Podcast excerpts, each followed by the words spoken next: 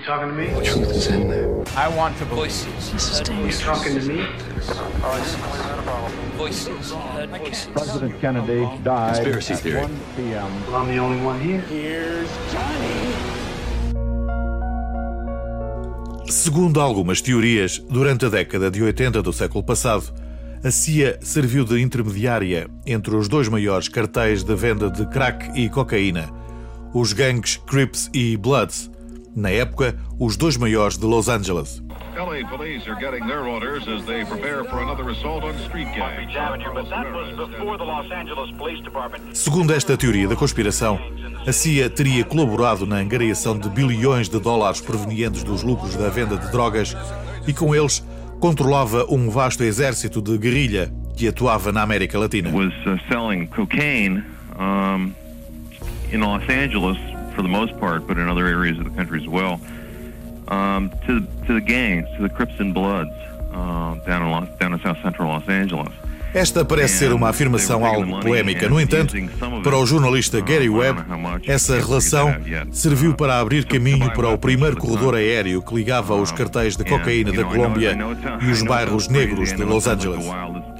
A história das relações algo incestuosa entre a CIA e os cartéis da droga é complexa e remonta ao ano de 1942. A ilha de Cuba era governada por Fulgêncio Batista e a sua administração prosperava fundamentalmente graças aos investimentos da máfia italo-americana que se tinha estabelecido na ilha desde a época da independência e o domínio americano que se seguiu. Cresceu assim uma relação promíscua que tinha nos senadores cubanos e altos funcionários norte-americanos os seus principais protagonistas. Em 1947 é criada a CIA e desde logo vieram à tona os laços comerciais entre Manuel António Varona Loredo e alguns conhecidos mafiosos internacionais, como Meyer Lansky, Santos Traficante e Lucky Luciano, que viajou para a Havana em 1948 para tentar abrir uma filial para o tráfico de cocaína em território cubano. De salientar que António Varona foi primeiro-ministro, além de ter presidido ao Senado durante o governo de Carlos Prió Socarras. Os negócios prosperavam e em 1954 as várias famílias ligadas à máfia reuniram-se nas montanhas dos Apalaches e resolvem fazer uma espécie de tratado de Tordesilhas, ou seja, dividem as áreas de influência das diferentes famílias. É também nessa reunião que surge pela primeira vez a ideia de transformar Cuba no berço do turismo do Caribe. A divisão administrativa acabou por designar Meyer Lansky como o chefe da máfia em Cuba. Lansky contava com o apoio de Fulgêncio Batista, que entretanto já tinha voltado ao poder em Cuba depois do golpe de Estado de 1952. Hablo pueblo de Cuba desde la ciudad militar.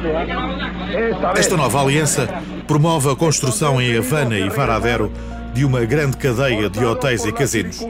Estas cidades costeiras passaram a funcionar como um porta-aviões que dava assim resposta ao fluxo do narcotráfico entre a América Latina e os Estados Unidos, em proporções muito superiores ao que tinha sido alcançado até aquela data.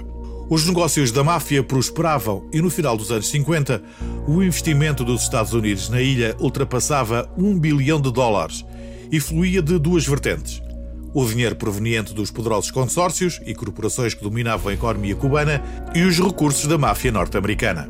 Curiosamente, alguns investigadores atribuem a contrabandistas sediados na ilha de Antígua a origem dos cartéis colombianos de cocaína e da conversão desse país no Império Internacional das Drogas.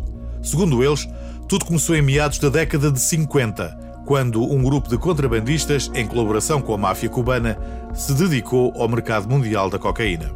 Segundo Mário Arango e Jorge Schild, o próprio FBI já tinha identificado em 1958 a existência da conexão Medellín-Havana, que importava morfina, heroína e cocaína a partir de laboratórios sediados na Colômbia e que depois eram enviados para os Estados Unidos. Em 1959, Fidel Castro derruba Fulgêncio Batista e a máfia foge para Miami.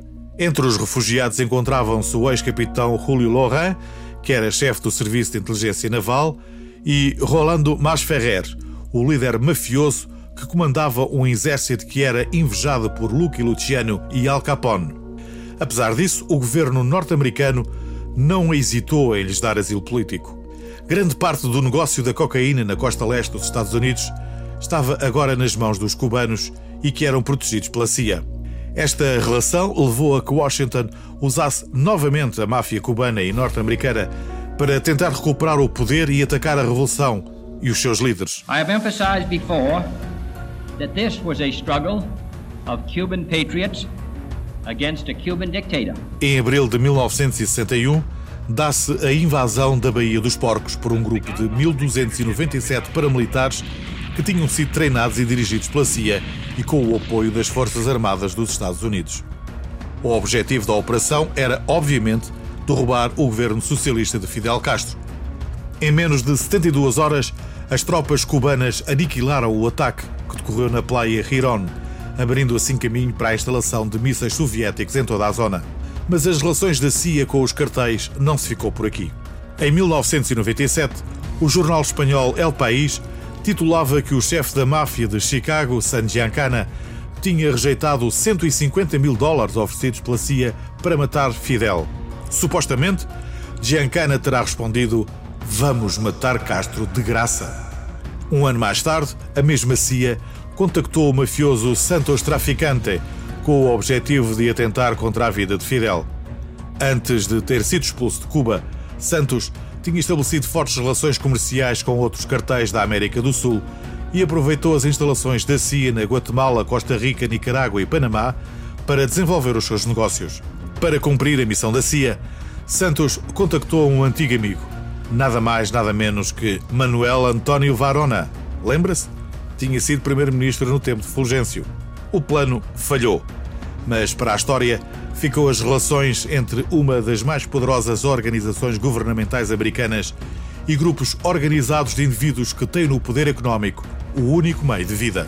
E por isso decimos e proclamamos que com combatientes cubanos podrá contar el movimiento revolucionario en cualquier rincón de la tierra.